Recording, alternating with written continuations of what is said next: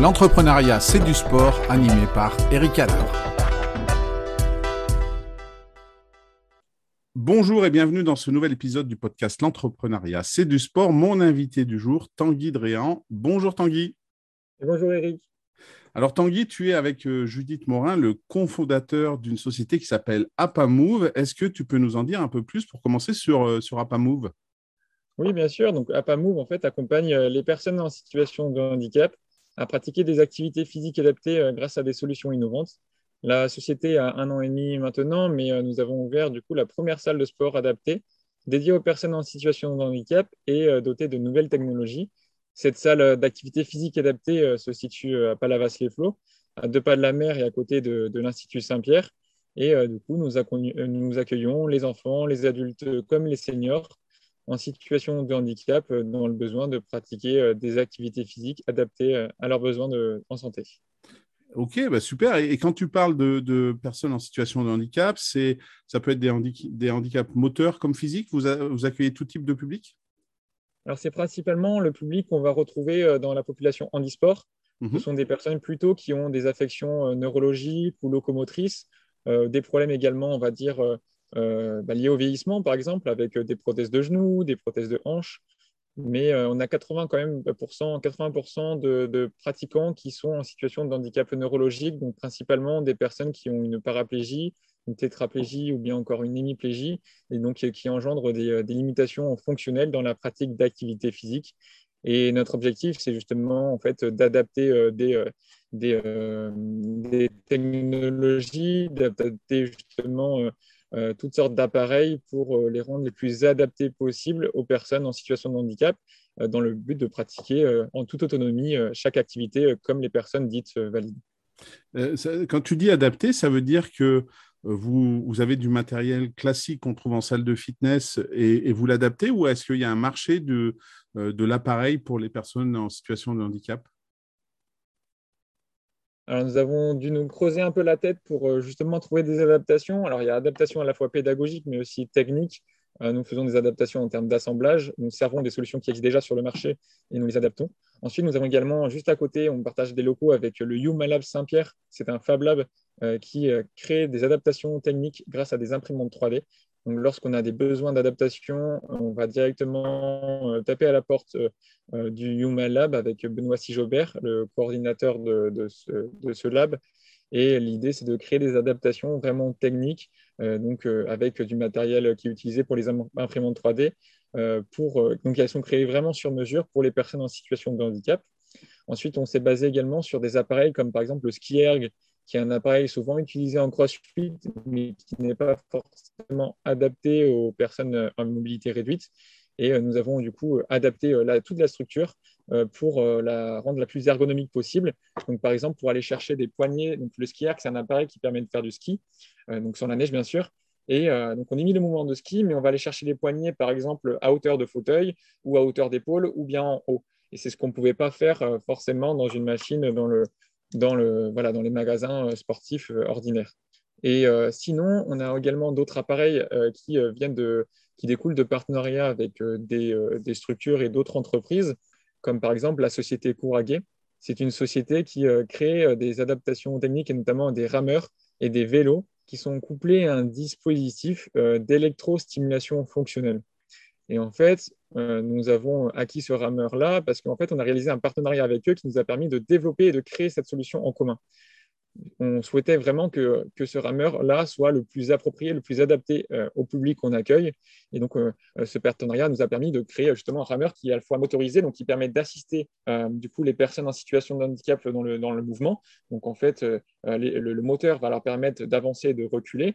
Ils peuvent ajouter leur force si jamais ils ont une contraction volontaire. Et à côté de ça, euh, du coup, on a un siège adapté et on a également euh, la stimulation électrique fonctionnelle. Donc, c'est des électrodes qu'on va poser à la surface euh, des muscles paralysés qui vont permettre de contracter les muscles et donc ainsi d'induire un mouvement.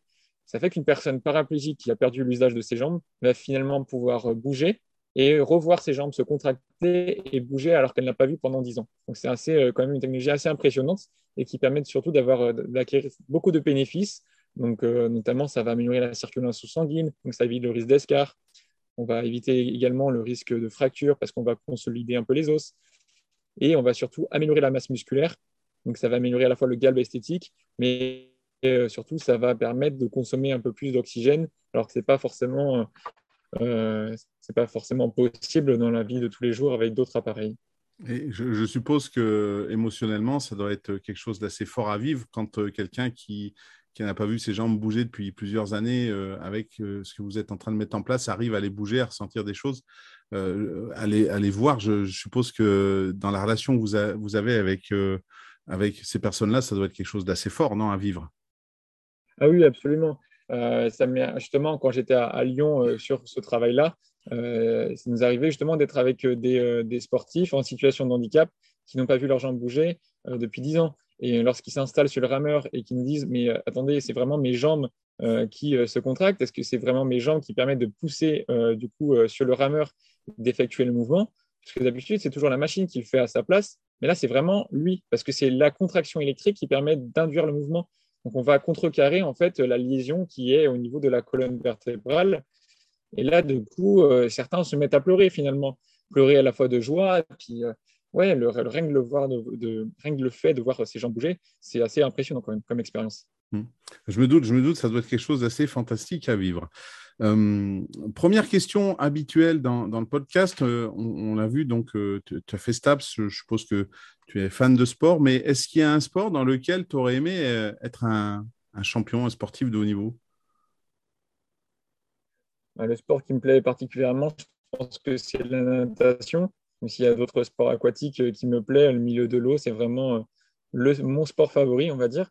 Euh, donc oui, j'aurais bien aimé, je pense, exceller dans, dans, cette, dans ce sport-là. donc c'est plutôt la, ouais, la natation qui, qui m'a bien plu. Et c'est une activité que tu as pratiquée en club ou?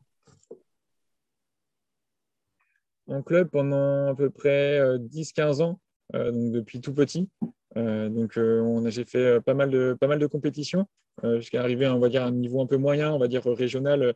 Et juste avant d'arriver au national, j'ai eu quelques problèmes de santé qui, ce qui, m'a empêché finalement d'aller au, haut niveau. Mais, je pense que c'est un sport qui est assez complet.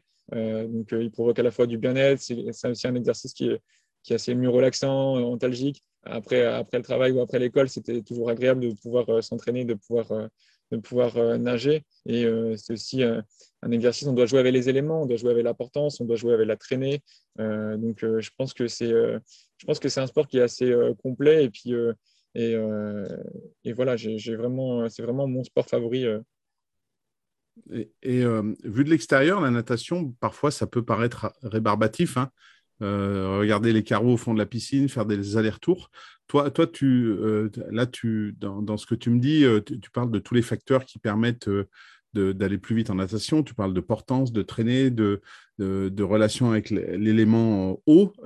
toi, tu, c'était quoi vraiment ton plaisir à nager? Moi, je déconnecte vraiment quand je nage. Quand je, quand je commence à nager, je déconnecte, je pense à vraiment autre chose. Euh, on est vraiment dans le, silence, finalement, on est que, l'eau, c'est un autre élément. Euh, le, carrelage, c'est vraiment, on va dire, le, traumatisme un peu du nageur. Hein. On fait souvent des allers-retours, que ce soit sur un bassin de 25 ou sur un bassin de 50. Euh, mais, finalement, lorsqu'on fait notre entraînement, on ne se focalise pas forcément sur, le carrelage, mais, plus par rapport à notre respiration, par rapport à notre mouvement, par rapport à notre cadence. Et finalement, le temps passe très vite. ensuite, on n'est pas obligé de nager finalement dans, que dans les piscines on peut nager également en mer. Et euh, la mer, c'est justement un élément encore plus important, encore plus impressionnant. Et il faut jouer avec cet élément-là. Et, j'apprécie tout autant de nager, voire plus même dans la mer que, que dans la piscine maintenant. Surtout qu'il n'y a pas de chlore. Donc c'est toujours plus agréable de nager dans la mer avec les vagues et puis euh, avec euh, le ciel qui me permet de, flotter un peu plus. Mmh. Et, du coup, si je compare par rapport à ton quotidien d'entrepreneur, tu nous as dit que tu as lancé ta, à Pamove il y a un an et demi. Euh, est-ce que tu arrives à déconnecter ou le lancement d'une entreprise, c'est toujours quelque chose de, fort, de prenant? Est-ce que tu es la tête dans le guidon depuis un an et demi? En plus, avec le Covid, je pense que ça n'a pas toujours été facile, mais ou est-ce que tu arrives quand même à, t'enlever de temps en temps de ton entreprise? Est-ce que tu as besoin de ces moments où, tu fais autre chose? Comment, comment tu gères tout ça?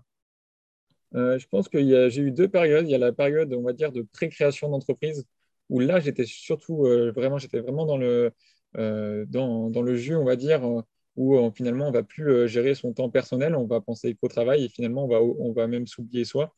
je consacrais même un peu trop de temps finalement quand on dort que 4 heures par, jour. finalement, bah, on n'écoute plus trop son corps et finalement, ce n'est pas forcément si bénéfique, ne serait-ce que pour sa santé, mais également pour le travail. Et lorsqu'on arrive à optimiser finalement le, son, temps de travail et de manière très organisée, finalement, on arrive à être tout aussi efficace sans forcément consacrer autant d'heures euh, donc maintenant, j'apporte beaucoup plus d'importance qu'avant, euh, justement, à des activités, on va dire, personnelles et sportives qui permettent de, justement de décrocher. En tout cas, j'essaie de décrocher. C'est pour ça que j'aime bien plutôt des activités, on va dire, intenses ou on va dire un peu plus, euh, un peu plus, on va dire, ouais, un, plus impressionnantes, on va dire, parce que si c'est des activités, on va dire, standards, je continue à penser travail. Mais, euh, mais, non, je pense que le stress était le plus important euh, au tout début. Déjà, euh, il faut savoir que quand on a créé la société avec Judith, c'était vraiment la pire période, on va dire, pour créer la société. D'autant plus que nous avons attrapé le Covid en, vraiment au moment où on a créé la société. Donc, on a dû tout faire en télétravail, tout en visio. donc, on va dire que c'était, on s'est dit, si on arrive à créer la société alors que c'est en plein, pleine période de Covid, c'est pas forcément le bon moment, et eh ben on arrivera finalement euh, aller plus loin, on pourra surmonter les autres obstacles auxquels on sera confronté après. Bah écoute, c'est bien que tu, arrives maintenant à, reprendre un peu d'activité personnelle justement pour euh, déconnecter. Alors, d'après ce que j'ai compris, tu, vas de temps en temps nager en mer, c'est ça aussi, non? Ça, te permet de garder cet élément liquide? On profite de, Palavas à côté. Euh, on a la mer à 50 mètres de la salle, donc c'est toujours bien de, pouvoir voilà, faire un petit plongeon à la fin du boulot ou entre midi et deux. Bon, hmm. pas, pas, ce mois-ci, hein. il fait un peu froid, mais je, vais attendre quelques mois. Mais, euh, mais en tout cas, j'ai hâte d'y retourner, ou même pour faire du paddle. Donc, euh, la natation comme, comme sport, et euh, est-ce que tu as en tête un sportif ou une sportive qui t'inspire, que tu admires? Alors, est-ce que ça va être un nageur ou pas? Je ne sais pas, tu vas pouvoir nous le dire, mais est-ce que tu as un nom ou plusieurs noms qui te viennent à l'esprit? Pense qu'il y a un nom, j'en parle souvent, mais c'est Théo Curin. je ne sais pas si tu connais Théo Curin. Hmm. C'est un nageur qui est quadri-imputé, euh, et euh, qui dit même euh, qu'il fait de ses différences une force. À 6 ans, il a attrapé une méningite fulgurante qui, est, qui du coup l'a rendu, bah, qui a perdu l'usage. Du coup, il a perdu l'usage de ses jambes et de, et de, ses bras, en tout cas une partie. mais ça ne l'a pas empêché finalement d'aller de l'avant. Aujourd'hui, il est acteur, il est mannequin, il est chroniqueur. En tout cas, il était chroniqueur au magazine de la santé. il est nageur, champion du monde mais il, également, euh, a fait également les Jeux olympiques euh, du coup de, Rio euh, en, 2016. C'était vraiment le Benjamin de l'équipe de France. D'ailleurs, c'était au moment de sa préparation avec l'équipe de France de natation quand j'étais en Guadeloupe que je l'ai rencontré. Et vraiment, c'était une personne formidable. vraiment, quand on discute avec lui, au bout de quelques secondes, finalement, on oublie son handicap parce qu'il a tellement une force, tellement une, euh, tellement euh, le, sourire aux lèvres que finalement on oublie son handicap et, euh, ça nous donne pas mal de valeur. Je l'ai rencontré plusieurs fois et, et, j'ai vraiment vu que en fait, il se servait vraiment de son handicap comme, comme un moyen d'exutoire. C'était vraiment quelque chose qui lui permettait d'aller de l'avant et puis et d'accomplir de, différents challenges sportifs. récemment, justement, étant donné qu'il a été, il a changé de classification en handisport du coup, euh, finalement, il, devait se battre contre des personnes qui avaient des jambes ou, euh, des bras. Donc, ce n'était pas forcément équitable. Donc, il a décidé, plutôt que de, continuer euh, dans le paralympique, à finalement accomplir ses propres challenges. Récemment, il a traversé le lac Titicaca à la nage. Donc, ce n'est pas donné à tout le monde. Et il s'est entraîné pendant plus d'un an justement pour réaliser cet exploit avec du coup ses deux camarades sportifs. donc, moi, je trouve que c'est vraiment quelqu'un d'impressionnant qui me donne beaucoup de, euh, du coup de, voilà, de, reconnaissance. Mmh. Oui, pour, pour, euh, pour, euh, mesurer la portée de l'exploit, le lac Titicaca, c'est quand même c'est plus de 120 km. Hein. J'avais suivi un peu cet exploit, c'était une dizaine de jours. Il y a l'ancienne nageuse Maliam était là avec, avec lui. Était là, c'est ça. Et puis il y, avait une autre personne dont j'ai oublié le nom, mais qu'on pourra retrouver facilement et que je citerai dans, dans, dans le compte-rendu de l'épisode. D'où vient cette, ce, cet attrait pour le euh, les personnes en situation de handicap, euh, est-ce que c'est quelque chose euh, que tu as depuis longtemps D'où ça vient cette envie d'aider ces personnes-là à, refaire du sport? Alors que souvent, ben, quand, quand on, parle et qu'on est passionné de sport, on peut avoir envie d'aider des champions qui sont un peu plus visibles médiatiquement C'est né de plusieurs expériences. Euh, après, j'ai toujours été passionné par la différence, on va dire, par des personnes atypiques. Euh, mais euh, c'est vrai que peut-être que de par mon expérience personnelle par rapport à des problèmes de santé auxquels j'ai été confronté quand j'étais plus petit, à 10 ans, on m'avait dit que j'allais finir dans un fauteuil. Finalement, je suis toujours debout et, je fais du sport tout le temps. Donc finalement, c'était voilà, une petite faute. Et, et c'est vrai que lors de, de mes différentes rééducations, j'étais confronté à différentes personnes en situation de handicap il y a des situations qui m'ont particulièrement finalement marqué, euh, notamment une personne, par exemple, un, jeune qui était attaché euh, euh, comme, vraiment comme un épouvantail hein, sur des barres, sur des barres parallèles, justement pour faire de la verticalisation pendant une heure. Donc finalement, il était debout, accroché, sans interaction aucune. Et finalement, moi, je faisais ma rééducation à côté. je n'avais pas grand-chose comparé à lui. Et finalement, je me suis dit, mais comment on peut les laisser, comment on peut le laisser finalement tout seul accroché debout comme s'il était un vulgaire objet. Euh, je me suis dit, il faut absolument proposer des interactions, euh, pouvoir euh, lui permettre finalement de faire des activités similaires aux, nôtres, en tout cas de manière adaptée. Et donc finalement, c'est ce côté un peu santé et social qui m'a bien plu. Donc j'ai toujours su que je voulais aller dans ce domaine-là. Et finalement, au, cours de certaines interventions, notamment dans le bénévolat en handisport à Rennes, justement en natation, j'ai euh, découvert différents profils qui m'ont passionné. Finalement, il y avait toujours des histoires hyper intéressantes. Et là, je me suis dit vraiment que c'était euh, dans ce domaine-là que je voulais, que je souhaitais travailler. Euh, après, voilà, au Krebs de, Guadeloupe, c'est pareil. On avait des projets communs avec la filière handisport.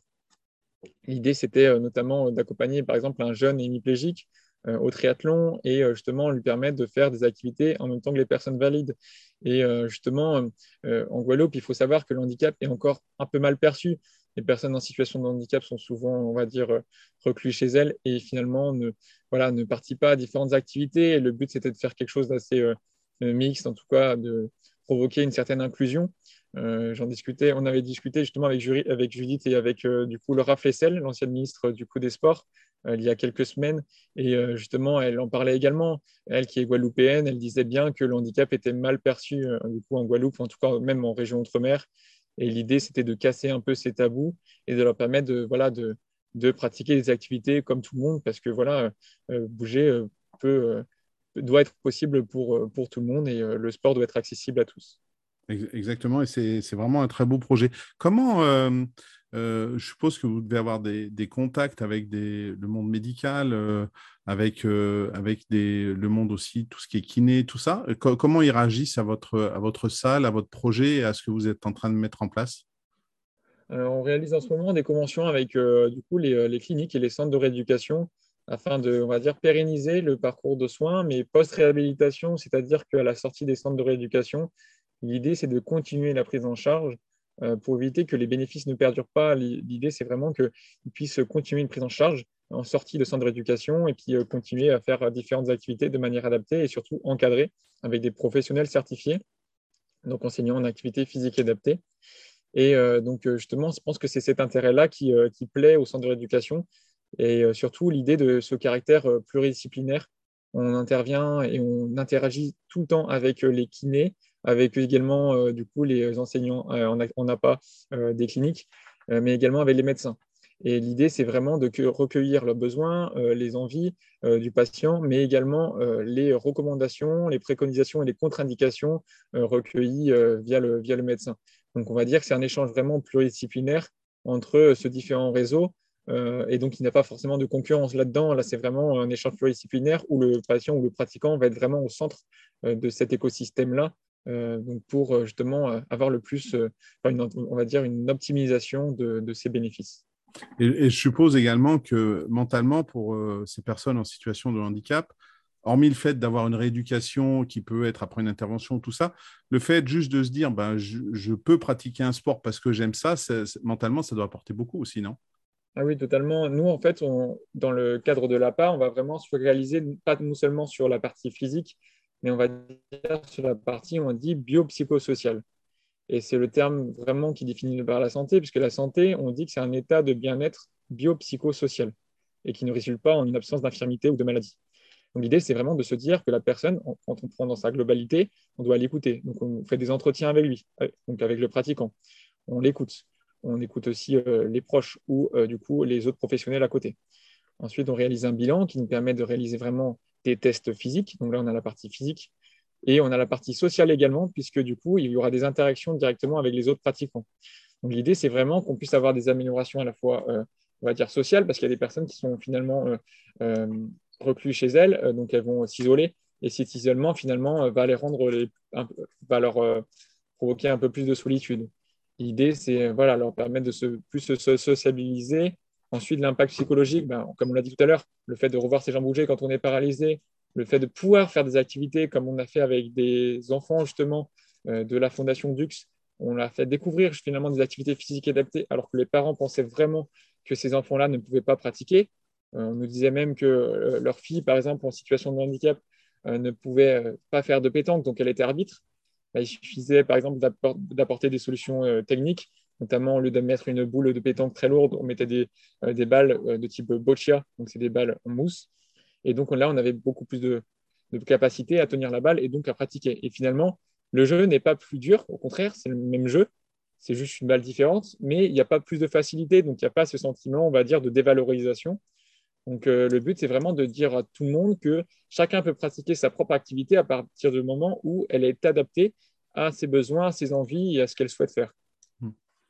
Eh ben, c'est vraiment très inspirant tout ce que tu nous racontes. Et, aujourd'hui, donc avec Judith, vous, managez cette salle à, Palavas-les-Flots depuis un an et demi. Euh, est-ce que euh, tu as, toi, un exemple en tête d'un coach, d'un manager, d'un entraîneur d'équipe euh, qui, pour toi, aurait les qualités requises pour, pour également performer dans le monde de l'entreprise de par sa manière de, communiquer, ses capacités de leadership? Est que toi, tu as un nom en tête?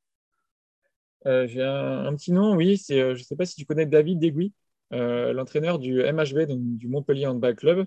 D'accord on est euh, rentré souvent en interaction avec lui en échange et euh, c'est quelqu'un qui est très ouvert d'esprit.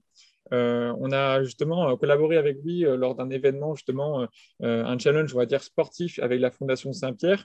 Cet événement-là a permis justement de réunir des joueurs du MHB, mais également du coup du MHSC, du volet Nîmes Club, mais également des les Sharks, les anti-rugby de, de, Montpellier. L'idée, c'était de recueillir des sportifs de haut niveau, valides comme Andy, euh, même si j'aime pas le mot valide. Et l'idée, c'était de permettre de leur faire découvrir et de faire, de, faire des activités, en tout cas en commun, de manière inclusive. Donc, euh, on a du coup les, les, sportifs du MHB ont testé du coup, euh, on va dire le handi rugby, donc ils ont vraiment apprécié. Et finalement, ils se sont bien retrouvés dans une situation finalement qui n'était pas facile parce que certains pensaient finalement que c'était une activité finalement qui n'était pas peut-être pas intense, mais finalement quand on voit les chutes, quand on voit l'intensité euh, que procure cette activité, euh, on voit bien que voilà, ils se sont vraiment euh, épanouis. Et ensuite, la deuxième activité, c'était vraiment c'était du paddle. Et ce paddle-là, c'était du paddle géant où justement les sportifs handi et les sportifs valides étaient sur la même planche. Et là, c'était une course commune. Et il fallait, vraiment avoir ce côté, on va dire, collectif, qui est très présent du coup dans les sports co, notamment au MHB. Et, là, du coup, l'entraîneur justement a, euh, tous ces joueurs euh, pour euh, faire ces activités-là. Et il a permis également de, voir un peu le profil de chacun, finalement, parce qu'en regardant ça, il y avait aussi un côté important, parce qu'on pouvait voir quel était le profil de chaque joueur à ce moment-là. Est-ce que, est que, ces joueurs vont aider justement les, les, personnes en situation de handicap à s'installer sur, sur le paddle? Est-ce qu'ils ont un côté meneur? Est-ce qu'ils ont un côté plutôt euh, voilà, euh, plutôt passif? Euh, enfin, c'était ce côté-là que j'ai apprécié parce que c'est un moment à la fois ludique, à la fois convivial, et en même temps, finalement, il y a toujours ce côté-là d'entraîneur qui, qui, qui, qui, est présent. Et je trouvais qu'il avait vraiment cette capacité, on va dire, à réunir des joueurs, être à l'écoute de ces joueurs, mais de faire de, de ces joueurs-là un seul noyau, une seule équipe. Aujourd'hui, dans ton quotidien de management de, à Pamou avec Judith, euh, c'est quelque chose qui est important pour vous, cette ouverture d'esprit, euh, cette équipe? Comment ça se passe? Comment se... Est-ce que vous êtes répartis les rôles et vous avez chacun votre domaine ou est-ce que ce sont des décisions collégiales euh, à vous deux? En fait, au début, j'étais tout seul dans la société et, je souhaitais m'associer. Je n'avais pas forcément justement de. Au début, je voulais même m'associer avec une personne qui n'avait pas du tout les mêmes compétences que moi et les mêmes connaissances pour m'apporter beaucoup plus. Et euh, finalement, euh, Judith, en rentrant du Québec, euh, du coup, s'est intéressée au, projet. on, on en a discuté. Et c'est vrai qu'elle souhaitait intégrer le projet. et après du multi-discussion, on a pris beaucoup de temps. Finalement, on était déjà amis avant. Moi, j'ai toujours la peur de ces côtés-là où, en fait, quand il y a une amitié, finalement, bah, quand on passe au travail, est-ce que cette amitié-là peut être cassée? Parce que le travail, c'est quand même quelque chose où il y a, il y a du stress. Donc, mmh forcément, il peut y avoir une cassure à ce niveau-là. Et finalement, on a essayé de voir quel, quel, était notre mode de fonctionnement, quel était notre mode de travail. Et finalement, on a, vu qu'on était bien différents en matière, dans la manière de, dont on fonctionne. Et moi, j'avais des besoins, j'avais besoin de certaines compétences que je n'avais pas et qu'elle, elle avait. Donc, euh, le but, c'est qu'elle puisse m'apporter ces connaissances-là ou ces compétences et euh, vice-versa. Ensuite, euh, on s'est approché d'incubateurs et des incubateurs et ça nous a permis justement de nous former sur la création d'une entreprise ou sur la gestion d'une entreprise. Donc, en parallèle, lorsque j'intervenais justement à Lyon, Judith se formait du coup à la création de l'entreprise. Donc, ça nous a permis de gagner du temps. Et finalement, certaines compétences ou connaissances qu'elle n'avait pas, elle a pu les, acquérir justement euh, au cours de, ces formations-là. Euh, et, ensuite, c'est vraiment cette complémentarité-là qu'on recherche. Et donc, à chaque fois, on est en perpétuellement, on va dire, de, euh, en perpétuel questionnement. En fait, on va essayer de se remettre en question tout le temps. On va essayer toujours de, de se dire, OK, là, on a fait des petites erreurs. OK, là, on peut être meilleur. et ensuite, au niveau des tâches, on a fait des points où on va vraiment se répartir des tâches, on va dire on va être responsable de chaque partie. Moi, par exemple, je me suis euh, approprié plutôt la partie B2B, la prestation de services ou euh, les partenariats ou les conventions avec euh, les différentes structures. Et Judith s'est plutôt spécialisée dans la partie B2C, relations clientèle et gestion de la salle en interne.